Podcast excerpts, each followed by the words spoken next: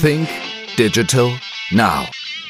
Der Podcast für Marketing, Kommunikation und digitalen Geschäftserfolg. Gastgeber ist Österreichs führender Storytelling-Experte Harald Kopeter. Hallo und herzlich willkommen zu einer neuen Ausgabe von Think Digital Now. Mein heutiger Gast ist Rainer Schamberger und für alle, die Rainer Schamberger nicht kennen, darf ich ihn einmal kurz näher vorstellen. Rainer Schamberger ist derzeit Partner und Geschäftsführer für Österreich bei der Europe Group Consulting. Darüber hinaus, und so könnte man ihn im Grunde genommen auch bezeichnen, ist er Mr. Digital Payment in Österreich. Warum man ihn so nennen kann, das, ja, das wird sich im Laufe des Podcasts noch herausstellen. Mit einer beeindruckenden Karriere, die sich über mehr als 30 Jahre erstreckt, hat er sich in den verschiedenen Führungspositionen im Payment- und Digitalisierungsbereich in zehn zentraleuropäischen Ländern einen großen Namen gemacht. In Österreich spielte Rainer Schamberger eine wichtige Rolle in der Gründung der PSA, der Payment Service Austria, dem zentralen Hub für Bankomatkarten und Bankomaten. Darüber hinaus trug er dazu bei, ein Payment-Ökosystem für Banken, Handel und Telekommunikationsunternehmen zu schaffen, das Aspekte wie Zahlungen, Daten und digitale Rechnungslegung umfasste. Ja, und vielleicht haben wir noch Zeit und reden abseits von der digitalen Welt auch noch ja, über sein Hobby mitunter, nämlich etwas ganz etwas anderes, nämlich im Bereich der Kunst unter seinem Pseudonym Ray James hat er mehrere Songs bereits veröffentlicht, mehrere CDs aufgenommen, aber er beschäftigt sich auch mit NFTs und vielleicht darüber reden wir dann zum Schluss auch noch. Herzlich willkommen, Rainer Schamberger. Lieben Dank äh, für die nette Einleitung und willkommen von meiner Seite. Rainer, gehen wir da einmal rein, so vielleicht zuvor ein bisschen technisch gesehen, damit die Zuhörer das draußen auch verstehen, was denn dein Part war. Wir haben alle eingesteckt Bankomatkarten, Kreditkarten. Wir zahlen mit denen irgendwo bei einem Terminal, weil wir vielleicht gerade einkaufen, egal ob jetzt an einer Tankstelle oder aber im Internet. Dann haben wir unsere Bank klarerweise, bei der wir das Konto haben. Das heißt, wir haben da schon einmal drei Player. Wir haben ein Kreditkartenunternehmen, wir haben ein Handelsunternehmen mitunter und wir haben eine Bank. Wo warst du da drinnen? Ja, du hast es schon sehr gut erklärt. Es ist im klassischen Payment gibt es eben dieses Vier-Parteien-Modell, wo der Kunde, der Händler, äh, die Bank äh, ist äh, mit dabei sind sozusagen und die Transaktion Ende zu Ende letztendlich abgewickelt werden muss. Man hat auch noch das Scheme in den meisten Fällen wie eine Mastercard, eine Visa dahinter, weil ja zum Beispiel auch die österreichische Bankomatkarte beherbergt eine Maestro-Karte früher und jetzt eine Debit-Master-Karte oder auch eine Visa-Debit-Karte dahinter. Da gibt es auch noch das internationale Schema. Und damit diese Transaktion von der Kundenzahlung, vom Einkauf bis zum berühmten Clearing und Settlement, bis zur finalen Buchung abgewickelt werden kann, dazu braucht es eben Payment Service Provider, die in der Mitte sozusagen sicherstellen, dass diese Transaktion eben äh, sicher schnell und äh, dementsprechend auch äh, in den äh, Transaktionsvolumina abgewickelt werden kann. Und da hatte ich die Ehre, einige dieser Hubs äh, verantworten zu dürfen. Das heißt, es ist eigentlich immer im unsichtbaren Bereich, wenn man mal so sagen will, so wie es ähm, früher mitunter immer war, wo auf PCs oben gestanden ist, Intel Insight. Bei allen Transaktionen wart ihr irgendwo innen drinnen.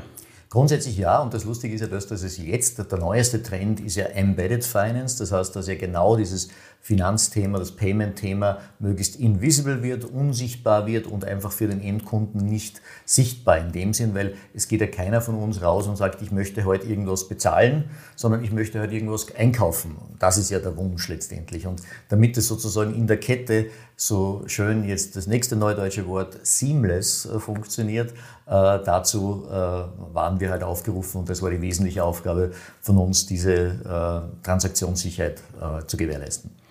Will es eigentlich von den Usern irgendwer wissen, so genau eigentlich, was denn da im Hintergrund passiert? Weil es geht ja auch um Daten. Und es geht ja immer wieder auch darum, dass manche Leute ja sagen, nicht? also, okay, ich will ja gar nicht so viel Daten hergeben, aber ähm, gab es in der Vergangenheit immer wieder mal so Anfragen eigentlich von Usern auch oder auch von, von der Presse, die genau wissen wollten, was denn da dahinter passiert eigentlich? Das erste ist einmal das, deswegen nochmal ganz kurz auf die Sichtbarkeit und Unsichtbar. Es ist immer dann sozusagen, wenn was nicht funktioniert, dann wird es für den User meistens sichtbar. Das ist der Punkt. Oder wenn eine, ein Bankomat nicht funktioniert, dann sind wir in der Zeit im Bild schon fast vorgeladen worden. Äh, wenn eine Transaktion am POS nicht funktioniert, dann wird es spürbar. Das ist die eine Seite. Und das zweite Thema ist, ich kann mich noch erinnern, wie wir eben die Kontaktlosbezahlung in Österreich unter meiner Ägide einführen haben dürfen.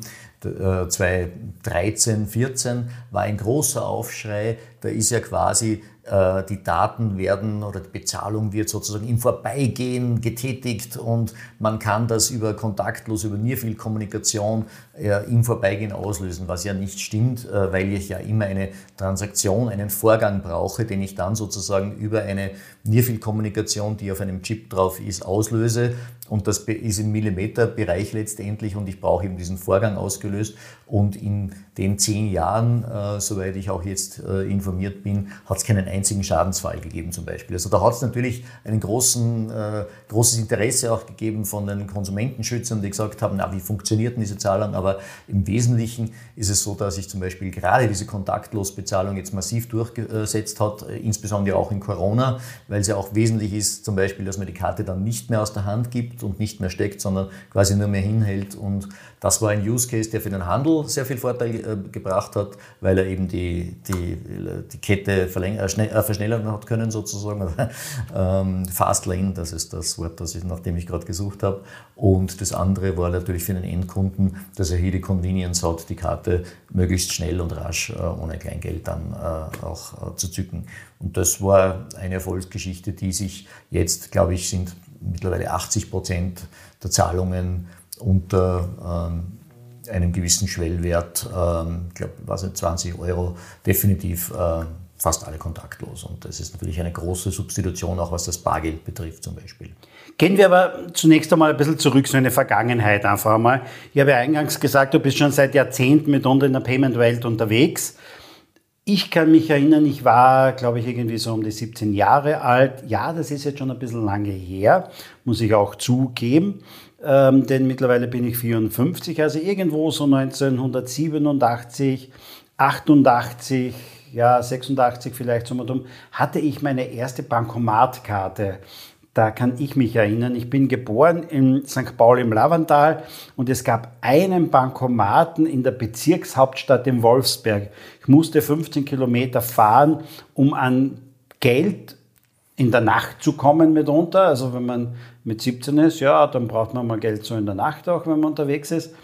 Ähm, wann kam denn überhaupt der erste Bankomat in Österreich so ans Netz? Ja, die österreichischen Banken haben sich verständigt, äh, im Jahre 1978 die Firma Gabe, äh, Geldausgabe, äh, Automatenbetriebserrichtungsgesellschaft zu äh, gründen um eben sozusagen dann dieses Thema Bankomaten äh, und auch Bargeldversorgung voranzutreiben. Und das ist eigentlich eine Erfolgsgeschichte, weil gerade dieser Zusammenschluss der österreichischen Banken hier äh, dann über die weiterführenden Firmen, glaube ich, durchaus äh, die Infrastruktur bereitgestellt hat, die eben für jede Österreicherin und für jeden Österreicher sehr, sehr wertvoll ist. Und mittlerweile haben sich, glaube ich, 8000 Bankomaten in Österreich etabliert, äh, soweit. Und der Bankomat an sich ist ja ein Begriff geworden letztendlich und auch die Bankomatkarte, die dann eben die berühmte Debitkarte ist, wie ich zu, zuerst erzählt habe.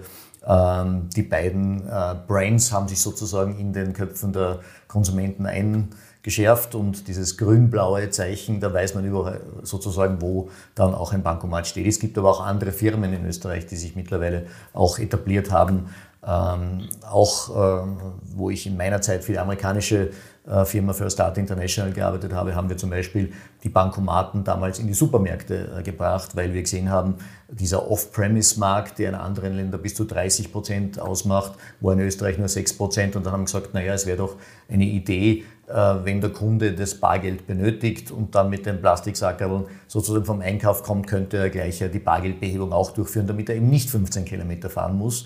Und äh, mittlerweile sind dort bei der First Data, glaube ich, auch ca. 1200 Bankomaten, die sich etabliert haben in Österreich. Also das ist durchaus eine Erfolgsgeschichte auch auf der anderen Seite. Anfangs klarerweise war der Bankomat nur dafür da, um Geld abzuheben. Wann in etwa konnte ich denn zum ersten Mal auch mit meiner Bankomatkarte im Handel mitunter bezahlen? Naja, grundsätzlich die, die POS-Terminals, weiß ich jetzt gar nicht, wann die ersten in Österreich dann sozusagen, glaube ich, sich etabliert haben. Gute Frage, muss ich jetzt fast passen, wird wahrscheinlich auch äh, ähnliche, ähnliche Zeit gewesen sein, weil dann war sozusagen dann, es haben sich ja auch die, die Firmen ähm, etabliert, die auf der einen Seite die Europay Austria und auf der anderen Seite die Visa ähm, Österreich die jetzt, die Europay hat dann Paylife geheißen, die Visa Card Complete und die beiden Firmen haben sozusagen sich dann um dieses Acquiring-Thema gekümmert, wie es so schön heißt, eben dieses Händlergeschäft und haben das sozusagen in Österreich. Paylife kennen wir vor allem durch die Mastercard jetzt, ne? Mastercard und Maestrocard. Ne? Wobei es eben so war, dass eben die, die Europay früher nur die Mastercard hatte und dann eben durch die Umbenennung in PayLife eben dann auch Mastercard und Visa angeboten hat, genauso wie die Visa Österreich, die ja jetzt Card Complete heißt, die ja auch Mastercard und Visa angeboten hat oder anbietet jetzt, damit der Wettbewerb einfach gegeben ist. Das war auch der Wettbewerbsbehörde in Österreich sehr, sehr, äh, sehr, sehr wichtig. Aber die beiden Unternehmen waren dann vorwiegend dafür verantwortlich auch oder denen ist es auch zu verdanken, dass dann Bezahlterminals, POS-Terminals in den Handel, in die Gastronomie kamen, oder? Definitiv, definitiv. Und weil du sagst Gastronomie, äh, auch die Hobex, die ja hier in Salzburg äh, beheimatet ist, die ja in der Gastronomie auch eine sehr große Rolle spielt, ist auch so ein äh, Acquirer, der eben auch insbesondere in diesem POS-Geschäft und insbesondere in der Hotellerie zum Beispiel auch sich etabliert hat. Also da hat es in Österreich, gibt also das sind also die wesentlichen Player, auch internationale Player mittlerweile. Das ist natürlich dann geöffnet worden äh, über den Wettbewerb und der natürlich mittlerweile europäisch, weltweit in Wirklichkeit ja ist. Gab es irgendwann einmal so einen Zeitpunkt, wo ihr vielleicht gesagt habt, ja, jetzt ist richtig einmal das Zahlen mit Bankomatkarte, mit Kreditkarte in Österreich angekommen, sodass einfach die Userzahlen mehr und mehr gestiegen sind ab einem gewissen Zeitpunkt? Kann man das so irgendwie sagen? Ähm, naja, wir hatten mal den Schwell angekommen, es ist relativ schnell angenommen worden. Wir hatten dann den Schwellwert von 9 Millionen Bankomatkarten. Das heißt, wenn man sich vorstellt, dass wir 9 Millionen Einwohner haben in Österreich oder nicht ganz oder, äh, und dann 9 Millionen Bankomatkarten, dann sieht man schon allein, äh, was sich hier getan hat und sozusagen, äh, dass jeder Österreicher und jede Österreicherin mindestens eine Bankomatkarte hat. Das ist dann schon durchaus ein, ein wesentlicher Part und gerade auch das Thema äh, Bargeld, äh, das darf man ja nicht vergessen, ist dem Österreicher oder Österreicherin sehr wichtig, äh, wie man jetzt ja auch in der Diskussion sieht.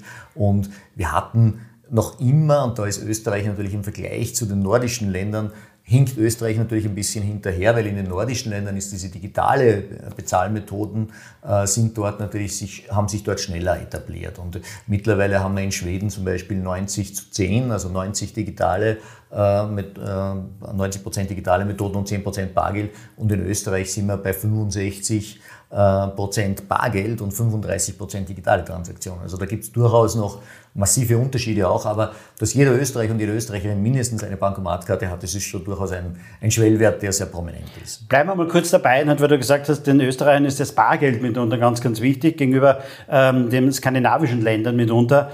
Das hängt aber vor allem aus meiner Sicht, jetzt einmal meiner persönlichen Sicht, auch damit zusammen, dass es gewisse politische Parteien gibt, die daraus einfach eine Kampagne machen, oder?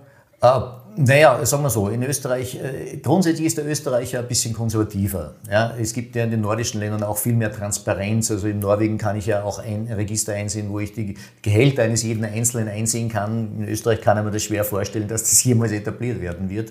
Also grundsätzlich ist die Affinität des Österreichers sozusagen Dinge zuerst auszuprobieren immer ein bisschen da ist der Österreich immer ein bisschen langsamer. Das heißt, wir sind quasi die Follower, die dann kommen.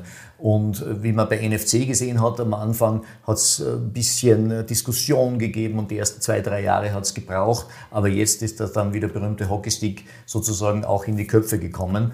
Ähm, und hier ist das Bargeldthema natürlich auf der einen Seite in, auch im, natürlich im ländlichen Raum noch ein sehr, sehr wesentliches Thema. Ich wohne ja jetzt äh, im Salzkammergut und man sieht hier bei vielen Geschäften auch noch, wo dann Cash Only steht. Also das ist äh, schon noch so.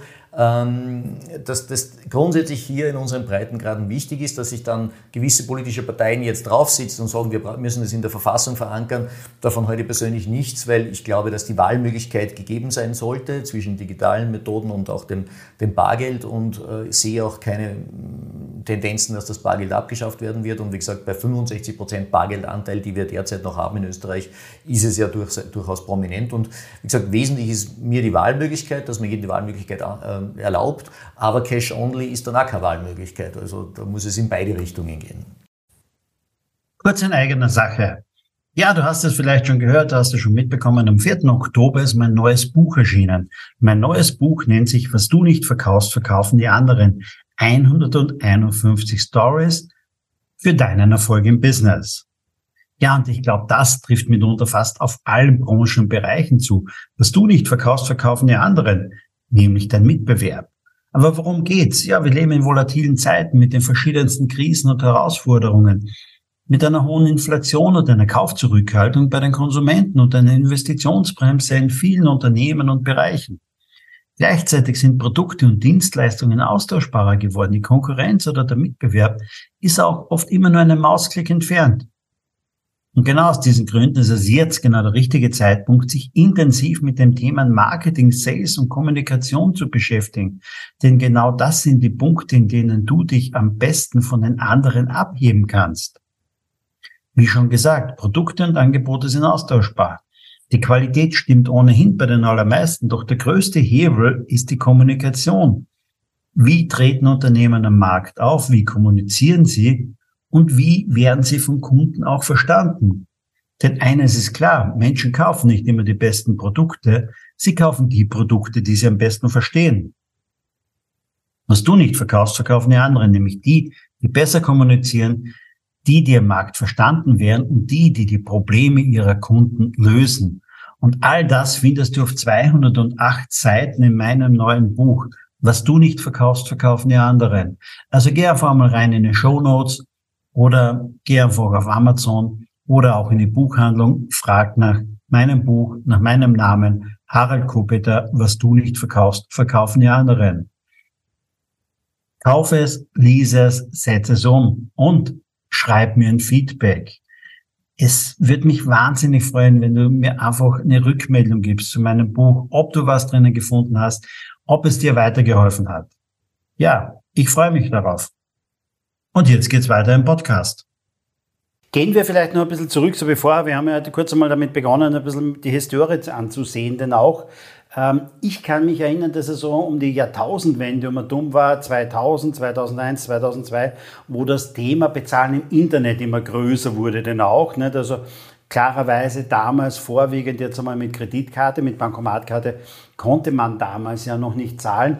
Es gab dann noch ähm, zwei andere Lösungen oder na, eine kann ich mich erinnern, PaySafe Card mal, nicht? also als, als Zahlungsmittel. Bezahlen.at hatten wir bei der BAWAG BSK gehabt auch. Genau, nicht? und dann mitunter nicht, also Sofortüberweisung oder so etwas, was dann noch gekommen ist. Aber Kreditkarten kann man so um die Jahrtausendwende, glaube ich, im Internet zu bezahlen.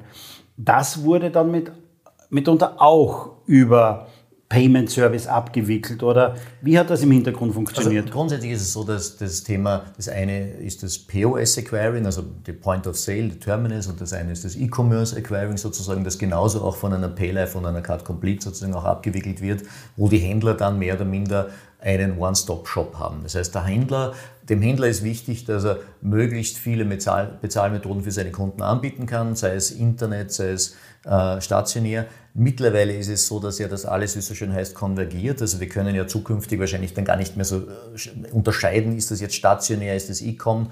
Das äh, berühmte Thema Unified Commerce etabliert sich ja gerade in diese Richtung. Das heißt, der Acquirer mit einem Payment Service Provider bietet dann letztendlich diese Bezahlmethoden an, die dann abgewickelt werden. Wir bei der PSA sozusagen haben damals die Bankomatkarten abgewickelt, aber nicht die Kreditkarten sozusagen. Das war, mittlerweile hat sich das auch wieder verändert, äh, weil auch das Kreditkarten, auch ein Kreditkartenportfolio zugekommen ist, aber immer in der, in der ausgebenden Seite und nicht in der, in der Händlerseite. Da hat es immer diesen Unterschied gegeben sozusagen.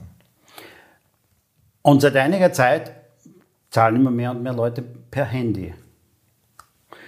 Was ist der große Vorteil gegenüber, ich sage mal jetzt, ich brauche da auch wieder klarerweise die Bank dahinter, ich brauche auch wieder meine Kreditkarte oder beziehungsweise meine, meine Bankomatkarte dahinter.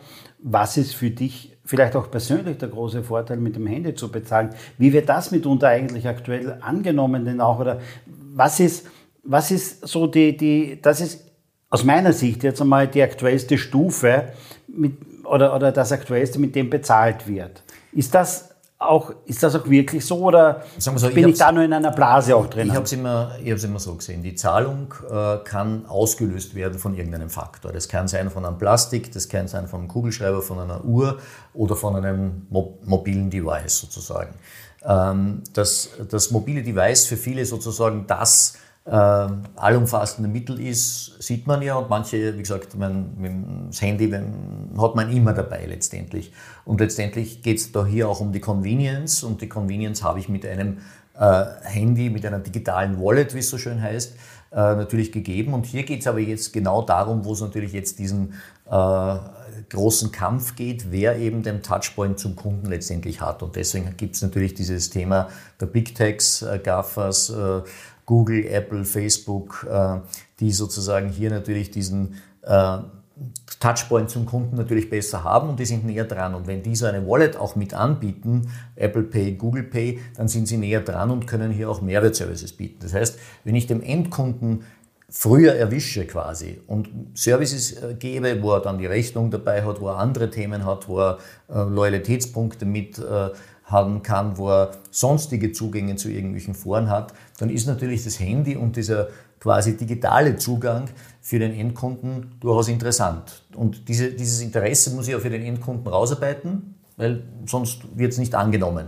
Just Another äh, Wallet wird er nicht annehmen im Wesentlichen. Und das ist eben, da geht es eben jetzt genau darum, wie sich das in Zukunft auch entwickeln wird. Und wir haben ja gerade, wenn ich da ein bisschen ausholen darf, in Europa über die Europäische Kommission, über die EZB gerade massive äh, Diskussionen eben, dass Europa in dieser Welt wieder eine bessere Rolle spielt, weil letztendlich, ja, wie wir ja gerade besprochen haben, ist alles Richtung Mastercard, Visa, Google und äh, Apple gegangen. Und hier geht es darum, dass Europa sich eine eigene Wertschöpfung wieder aufbauen muss in Wirklichkeit. Und äh, da gibt es eine äh, Initiative, die nennt sich EPI, Europäische Payment Initiative die eben auch so eine Wallet rausbringen wird. Die haben sie gerade vor zwei Wochen angekündigt, die nennen sich Vero. Ähm, wird dann höchstwahrscheinlich auch den digitalen Euro beinhalten und letztendlich dann äh, eine europäische Lösung werden, die ähm, eben nicht äh, sozusagen auf den äh, amerikanischen Lösungen basiert. Und das zweite Thema ist das Thema Instant Payment auch ein sehr, sehr wesentliches Thema. Wir haben gerade letztes Jahr mit Eurogroup hier auch eine Studie gemacht, wo wir mit den deutschen Handelsverbänden, mit den österreichischen Handelsverbänden uns das angeschaut haben. Bei Instant Payment geht es darüber, die Kontoinfrastruktur, die es ja gibt in Europa, wieder zu verwenden und eine Zahlung in Echtzeit abzuwickeln. Weil warum muss ich, äh, als Endkunde erwarte ich mir in Wirklichkeit Echtzeit. Äh, die Zahlung wird Echtzeit abgewickelt und ist auch final. Das heißt, der Händler hat auch das Geld sofort liquide. Und das ist letztendlich auch aus meiner Sicht eine notwendige Voraussetzung, diese Infrastruktur zu verwenden. Und das dritte Thema ist das Datenthema, wie du ja angesprochen hast. Und hier bin ich auch der Meinung, wir haben ja in Europa die Tendenz, äh, was diese Daten betrifft, äh, sich hinter der Datenschutzgrundverordnung oft auch zu verstecken. Aber wenn ich als Endkunde einen Vorteil habe davon, das heißt, meine Story nicht immer 15 Mal erzählen muss oder wenn ich mir dann überlege, wie die Servicierung ausschaut, vielleicht können wir da noch kurz dann drüber reden, weil gefühlt würde die Servicierung eines jeden Einzelnen von uns eigentlich schlechter. Und jetzt reden wir von KI und allem Möglichen. Das heißt, ich könnte das ja die Datenthematik gepaart mit KI so aufbereiten, dass es für mich als Endkunde mein Leben erleichtert. Das heißt, dass ich eben Entscheidungen schneller treffen kann, dass ich mehr Relevanz bekomme, dass ich relevante Daten am relevanten Ort habe und nicht, wenn jetzt zum Beispiel mir eine Bank äh, jetzt während einen Interviews vielleicht anrufen würde und äh, ich keine Zeit habe, dann rufe ich zurück, dann hebt dort nach zehn Minuten vielleicht jemand ab und sagt dann, was wollen Sie von mir? Also auf diesem Niveau sind wir teilweise noch. Also da gibt es durchaus viele Möglichkeiten, wo man genau dieses Triumvirat Daten, äh, Payment und das dritte Thema, was auch in Europa gerade massiv ja äh, diskutiert wird und auch äh, verordnet äh, worden ist, äh, die Thema digitale Identität, die ja auch interoperabel über, über die EU äh, gemacht werden wird mit einer Verordnung, die heißt dann EIDAS, Electronic Identification and Authorization Services, glaube ich, soweit eben heißt. Und darum geht es sozusagen, dass ich als Endkunde vom digitalen Onboarding bis zur Transaktion, bis zur Finalität sozusagen hier die Sicherheit habe, dass das auch interoperabel über Gesamteuropa funktioniert. Aber welche Chancen hat jetzt irgendwie eine europäische Lösung noch einmal, wenn es eben die großen Player wie, wie ähm, ja, eine Visa gibt, wie es ja, eine Mastercard gibt, Apple spielt da mit, nicht? also ähm, ist das also für Visa und Mastercard sind natürlich Transaktionen und Geldtransaktionen die Haupteinnahmequelle. Für Apple wird es ja nicht sein, nicht aus meiner Sicht jetzt mal. Die machen das eher aus dieser Sicht, dass sie den Kunden einfach, ja, bequeme Zahlungslösungen anbieten können, vorwiegend für eigene Produkte, würde ich einmal meinen. Nicht? Man weiß ja nie so ganz genau, was hat Apple mitunter oder Amazon oder Google ja noch vor in dieser Welt. Nicht? Äh, aber welche, welche, welche Chancen hat wirklich eine europäische Lösung, die Jahre später kommt? Die Frage ist berechtigt natürlich, aber andererseits, wenn wir es nicht tun, wird's, ist es sofort entschieden. Also ich habe die Chance gehabt, in den adriatischen Ländern, wo ich auch tätig sein habe dürfen, äh, Instant Payment mit den Händlern gemeinsam zu launchen. Das heißt, quasi, wo wir in den Wallets und auch am POS äh, den Endkunden diese Zahlungsmethode zur Verfügung gestellt haben. Es war im Endeffekt nichts anderes als beim POS, wenn ich hingegangen bin, habe ich genauso äh, bezahlen können, eben mit QR-Code oder über die NFC-Schnittstelle oder eben auch im E-Commerce oder auch Person-to-Person -person überweisen können. Und wir haben daraus auch eine Brand kreiert, wo alle Banken dahinter gestanden sind. Das heißt, gebe dir recht, du kommst natürlich auch von der Marketingseite. Ähm, wenn ich, ich muss eine, eine Brand kreieren, die dem Kunden vertraut ist. Äh, in Österreich zum Beispiel wäre das zum Beispiel auch möglich, weil die Bankomatkarte an sich ja eine gute Brand ist und ich wette mit dir, dass die wenigsten dahinter wissen, dass da eine Mastercard oder eine Visa-Karte dahinter steckt, aber die Bankomatkarte an sich wäre das Vehikel. Und da könnte man zum Beispiel Instant Payment dahinter stellen. Also da gibt es schon Möglichkeiten und beim Endkunden, das ist immer so, äh, da sind wir bei Bill Gates also Steve Jobs, also man kann das schon anstupsen, dass der Endkunde, wenn ich dem Endkunden das als erste Bezahlmethode gebe, und wenn die sicher ist, weil alle Banken dahinter stehen, weil die nichts kostet und convenient ist, dann wird es der Endkunde nehmen. Und das haben wir auch in anderen Ländern gesehen, dass es machbar ist. Wie groß wird wirklich noch die Rolle der Banken, der klassischen Banken mitunter sein, ähm, in diesem ganzen Thema Payment in der Zukunft oder überhaupt beim Thema Geld? Denn äh, wenn ich mir mal anschaue, äh, in Österreich ist es doch so, wir haben, ja, ich gehe wieder mal zurück, ich bin ein bisschen älter, die Raiffeisen war schon immer da, wird noch lange da sein. Aber dann gibt es ein paar andere, wo ich mir denke, okay, da gibt es ähm, immer wieder mal Eigentümerwechsel, sei es jetzt bei einer BAWAG. Oder aber die eine Bank heißt jetzt Unicredit, früher Bank Austria, früher ähm, Zusammenschluss von, von CA nicht? und das alles, das wissen ja viele gar nicht mehr jetzt einmal. Das heißt, brauche ich da immer die große, vertrauenswürdige Brand jetzt einmal oder werden da ganz neue Player kommen? Gibt es ja mitunter auch, wie N26 beispielsweise, als reine Digitalbank und junge Leute, die wollen nicht mehr in der Bank gehen, Formalitäten erledigen. Ich habe bei Trade Republic mir ein kleines Wertpapierdepot eröffnet.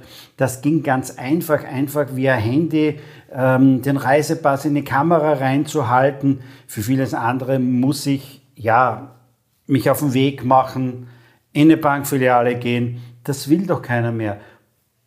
Brauchen wir die Banken in den ganzen Payment-Bereich überhaupt noch? Die Frage ist berechtigt, äh, weil natürlich äh, dem Endkunden ist wichtig Sicherheit, Vertrauen, Einfachheit und natürlich wenig Kosten in den meisten Fällen. Aber wenn ich mich äh, sozusagen platziere, um dem Endkunden Mehrwert zu bieten, ist es natürlich dann für wen auch immer, der das dann anbietet. Und die Studien zeigen, dass die klassischen Banken in dem Bereich dann nur mehr 20 Prozent äh, Rolle spielen werden und 80 Prozent quasi Nearbanks äh, sind, die auch vielleicht eben Banklizenzen, also PSD2-Lizenzen, PSD3, Payment Service Directive Lizenzen, wie es in Europa heißt, haben.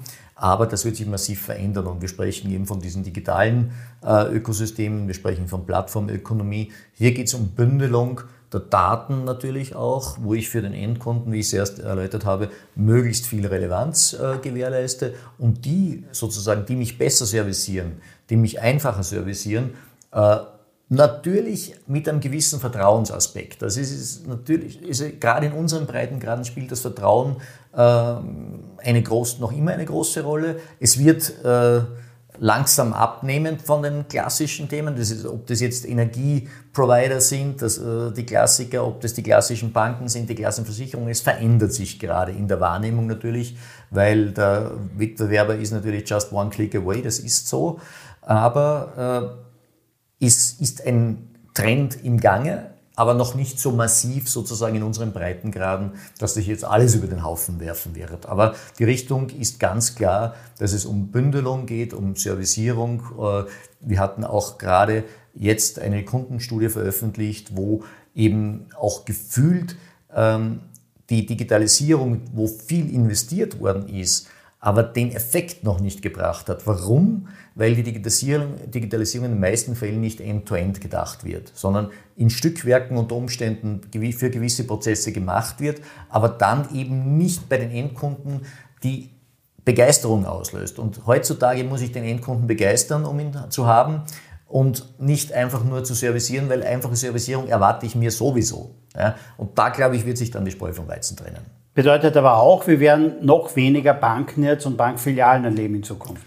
Davon gehe ich aus, weil natürlich die äh, gerade auch das Thema äh, personalintensive Bankfilialen ein Riesenthema sein wird. Die Frage ist, wie schaut die Bank der Zukunft aus? Ich habe äh, mit dem Zukunftsinstitut in Österreich eine Publikation veröffentlicht, das ist auch schon wieder ein paar Jahre her, wo wir gesagt haben, die Bank muss dann eigentlich wie ein Place to be sein, wie ein quasi Wirtshaus sozusagen, wo ich dorthin, äh, wo ich eine, bin, wie in einem Café und dann kommen diese, äh, dann habe ich ein Beratungsgespräch unter Umständen aber in einem Kontext. Ich gehe nicht mehr explizit irgendwo in eine Bankfiliale, um irgendwas zu tätigen. Wozu denn? Ja? Eine kurze Unterbrechung in eigener Sache oder besser gesagt in Sachen Marketing, Sales, Kommunikation, Führung und Unternehmertum. Ja, am 23. Dezember findet unser Fresh Content Kongress wieder statt. Es ist bereits der siebente Fresh Content Kongress genau zu diesen Themen. Denn ich glaube, in Zeiten, die sehr, sehr volatil sind, wo sich Kundenanforderungen und Bedürfnisse mitunter täglich fast ändern, beziehungsweise sich auch die Rahmenbedingungen täglich ändern. Da ist es wichtig, sich einmal wieder frische Ideen, frische Lösungen, Inspiration und Motivation für das Business zu holen. Und das alles bekommst du am 23. November von 9 bis 18 Uhr am Erste Campus in Wien beim Fresh Content Kongress. Mit dabei sind beispielsweise Peter Filzmeier, mit dabei ist Markus Senkschläger, es ist auch Andreas Buhr mit dabei. Es ist mit dabei Roger Rankel zum Thema Vertrieb. Aber auch ich bin mit dabei mit meinen Themen, mit dem Thema Storytelling. Ja, und viele weitere Speaker. Wir haben zehn Speaker, einen Tag von 9 bis 18 Uhr. Ich hoffe, wir sehen uns beim Fresh Content Kongress in Wien, 23. November. Geh einfach auf www.fresh-content-kongress.com. Ich freue mich auf den 23. November mit dir mit dabei zu sein. Bis dann. Und jetzt geht's weiter mit dem Podcast. Ja, aber das Wirtshaus stirbt leider auch nicht. Und es gibt viele Orte nicht, wo sich Bürgermeister beschweren. Wir haben kein Wirtshaus mehr, wir haben keine Bank mehr und wir haben jetzt auch keinen Bankomaten mehr. Nicht? Und da muss man natürlich auch einmal sagen, nicht? nimmt man jetzt wieder Skandinavien her, so wie du gesagt hast, 90 Prozent der Transaktionen laufen jetzt dort einmal digital und nicht mit Bargeld. Und andererseits macht man in Österreich dann Kampagnen für den Erhalt des Bargelds, was eine Menge Geld kostet. Bürgermeister wollen wieder selber ja, Steuergeld zuschießen an Banken, damit zumindest ein Bankomat im Ort ist. Das ist ja auch etwas, ja, was, wo sich die Katze ein bisschen in den Schwanz beißt, oder? Da gibt es zwei, zwei Aspekte dazu. Der eine, das eine Thema, das ich seit Jahren und Jahrzehnten propagiere, ist Kooperation. Das Thema die Kooperation zwischen dem Handel und den Finanzinstituten, die einfach viel, viel intensiver sein sollte aus meiner Sicht, weil man mit neuen Konzepten, ob das ein Einkaufszentrum ist, wo man Dinge verbindet, eben wo der Mensch dann gern ist, wo man eben genau das auch für kleinere Ortschaften unter Umständen mal verbinden könnte und wo es auch dann Auf der anderen Seite die infrastrukturelle Seite zum Beispiel, wo es dann in manchen Orten vier Bankomaten gibt, weil jede einzelne Bank dort einen Bankomaten hat und in manchen gar nicht und die dann in Wirklichkeit zwei Drittel äh, der Bankomaten defizitär sind, da muss man über neue Konzepte nachdenken, weil ich könnte in unterversorgten Gebieten äh, Bankomaten aufstellen und in überversorgten Gebieten manche wegnehmen. Aber da ist noch natürlich eine sehr emotionale Diskussion. Nehmen Sie mal einer Bank quasi ihren Bankomaten weg, aber da müsste ich eben dieses, diesen kooperativen Ansatz wieder mehr in den Vordergrund stellen und äh, einfach wirklich neue Konzepte denken. Und dazu, äh, glaube ich, sind wir alle aufgerufen, mal darüber nachzudenken, raus aus den Silos, raus aus diesen äh, Grenzen, wie ich auch dann, und ich lebe selber jetzt in einer ganz einer kleinen Ortschaft, Ortschaften beleben kann mit Kooperation. Aber ich orte auch, dass, wie gesagt, mehr und mehr so diese Partikularinteressen doch noch immer leider Gottes in unseren Breitengraden im Vordergrund sind. Wenn wir aber über Payment sprechen, dann müssen wir auch jetzt, und das ist ein großes Thema, seit einigen Monaten über den digitalen Euro sprechen. Und jetzt bin ich einmal froh, dass ich bei dir bin, um dir mal auch zu fragen, warum brauchen wir eigentlich einen digitalen Euro? Wenn ich ja ohnehin jetzt einmal bezahlen kann, ganz normal mit meiner Bankomatkarte, mit meiner Kreditkarte, kann ich ja online überall bezahlen. Wozu brauche ich einen digitalen Euro? Dessen Kurs kann sich ja vom normalen Euro aus meiner Sicht, jetzt meiner leidenhaften Sicht, nur ja nicht wegentwickeln. Es wird ja, es kann ja nicht verschiedene Kurse geben, beziehungsweise müssen die ja aneinander gekoppelt sein. Also warum brauche ich einen digitalen Euro?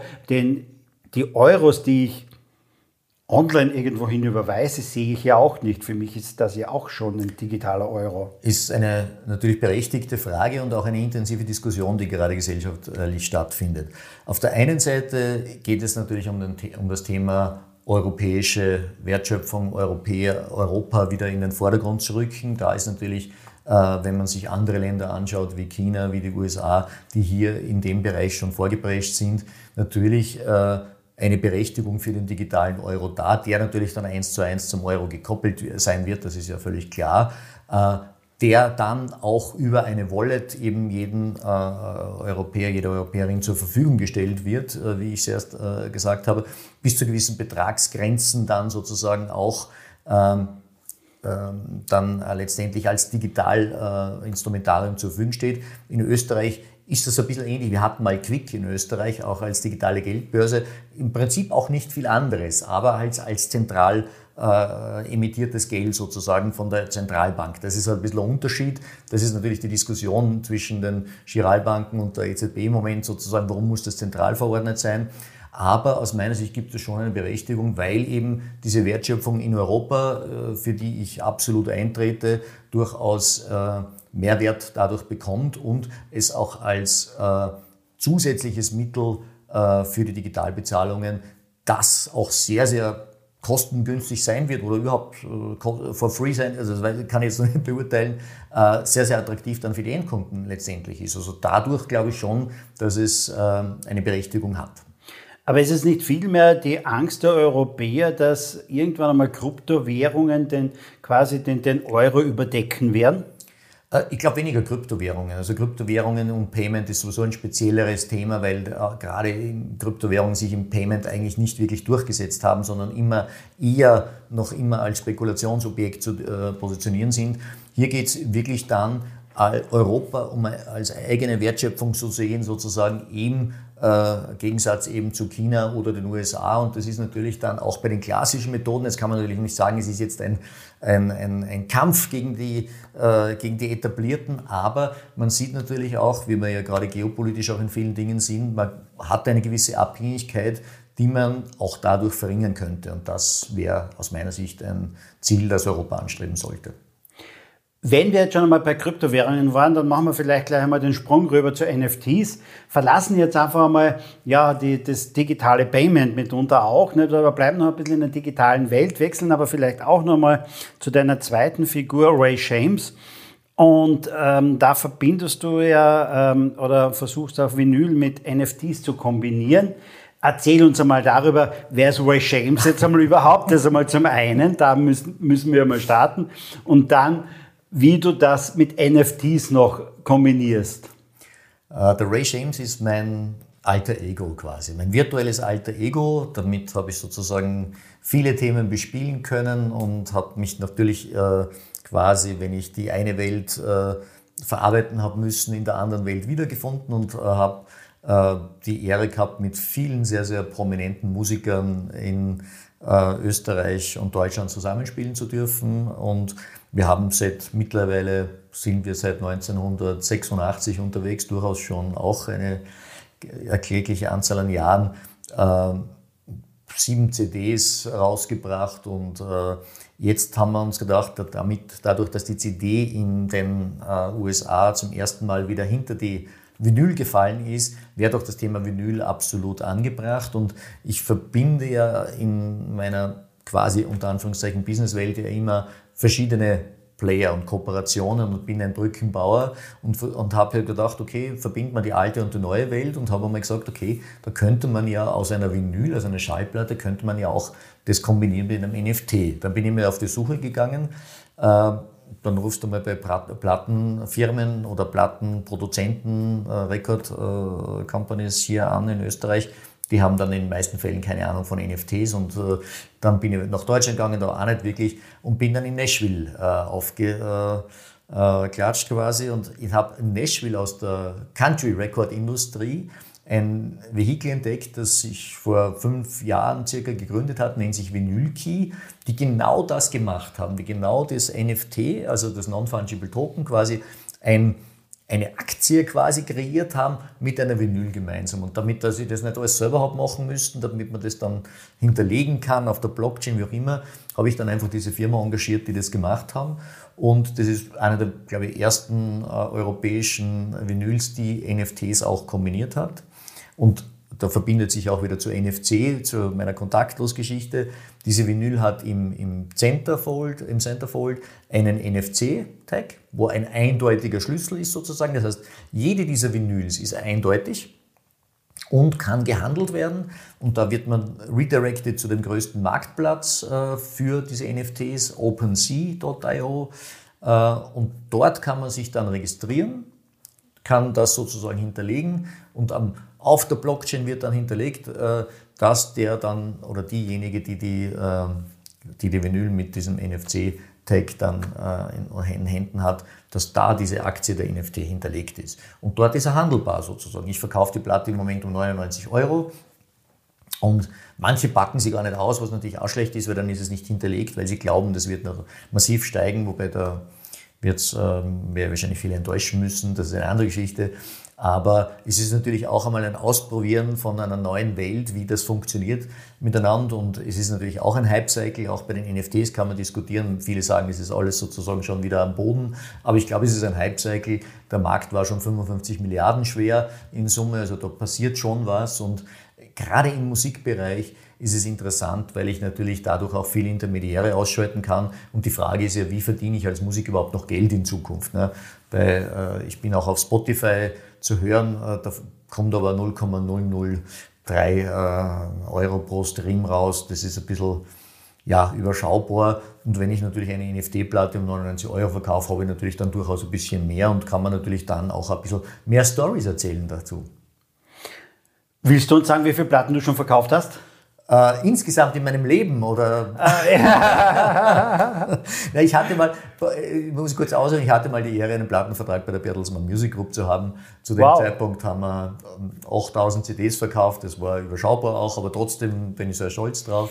Von also für einen österreichischen Musiker trotzdem glaube ich einmal in meiner laienhaften Position jetzt einmal zu sagen, 8000 finde ich schon ganz, finde ich persönlich sehr gut. Also ähm, ich habe null verkauft, deswegen sind für mich 8000 eine unvorstellbare Menge. Und von den NFTs, ich habe nur 33 aufgelegt, äh, habe ich fairerweise schon 20 verkauft. Lustigerweise fast ausschließlich an Vorstände von Businessunternehmen weil jeden sozusagen, den, äh, äh, den ich dann meine Geschichte erzählt habe, die waren dann interessiert daran, haben gesagt, ja, das interessiert mich mal. Und dann, ähm, ob sie die Musik äh, lieben oder nicht, kann ich nicht beurteilen, aber es interessiert sie das Vehikel.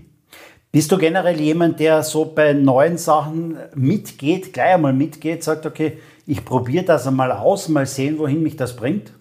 Ähm, sag mal so, ich, ich bin, ich bin sicher nicht der, der, der erste Vorprescher, aber ich versuche sozusagen immer das Innovationsthema äh, mitzudenken und immer sozusagen vorzudenken, weil ich glaube, dass es notwendig ist, dass wir auch gerade, und da komme ich wieder auf Europa zurück und äh, ich war vor ähm, ja, mittlerweile schon acht Jahren im Silicon Valley, Dort sind uns nur Datenfirmen vorgestellt worden im Plug-and-Play-Center. Und wir haben jetzt, jetzt reden wir über KI und glauben, das ist alles Hype, das ist ja alles schon sehr, sehr lange da. Es sind jetzt nur vielleicht andere Vehikel, wo es eben leichter transportierbar ist, aber wir müssen schon versuchen, das Tun wieder in den Vordergrund zu stellen und den Mut auch für Entscheidungen zu haben und Dinge anzugehen und auch, äh, dann bin ich schon am Schluss sozusagen das Thema try often, fail early, Dinge auszuprobieren und auch einmal durch das Scheitern äh, daraus klüger zu werden und nicht immer gleich, wenn jemand was versucht, äh, wie es in unseren Breitengraden ist, da ist ja oft der Neid äh, Hund,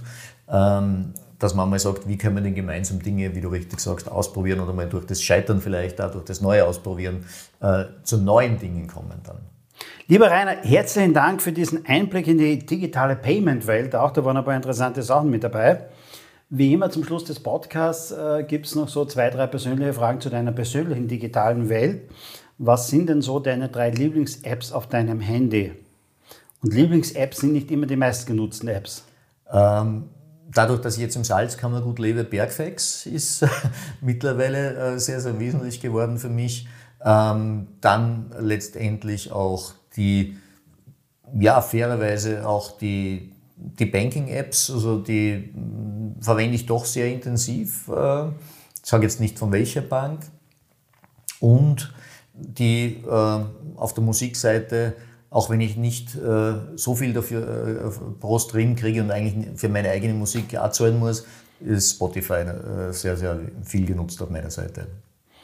Wenn du vielleicht einmal das eine oder andere Wehwehchen verspürst, Wen konsultierst du, Dr. Google oder den klassischen Hausarzt? Ja, zunächst Dr. Google und dann den Hausarzt. Das ist eine falsche Reihenfolge in Wirklichkeit. du hast äh, mir vorher vor dem Interview kurz gesagt, äh, du denkst darüber nach, vielleicht auch einmal ein Buch zu schreiben. Aber wenn du Bücher liest oder konsumierst, wie machst du das? Ist es das klassische Buch? Ist es Kindle oder ist es ein Hörbuch? Nein, es ist definitiv das klassische Buch. Also ich habe Kindle ausprobiert, aber ich habe lieber äh, das Buch in der Hand. Die Haptik ist mir wichtig und auch vielleicht hin und wieder, was man nicht tun sollte, Notizen reinzuschreiben und irgendwelche Anmerkungen. Na, definitiv das klassische Buch.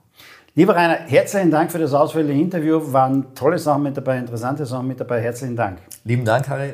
Ich danke und wünsche alles Gute. Das, liebe Hörer, war eine weitere Ausgabe von Sync Digital Now. Wir hören uns demnächst wieder mit sicherlich einem sehr, sehr spannenden Interviewgast.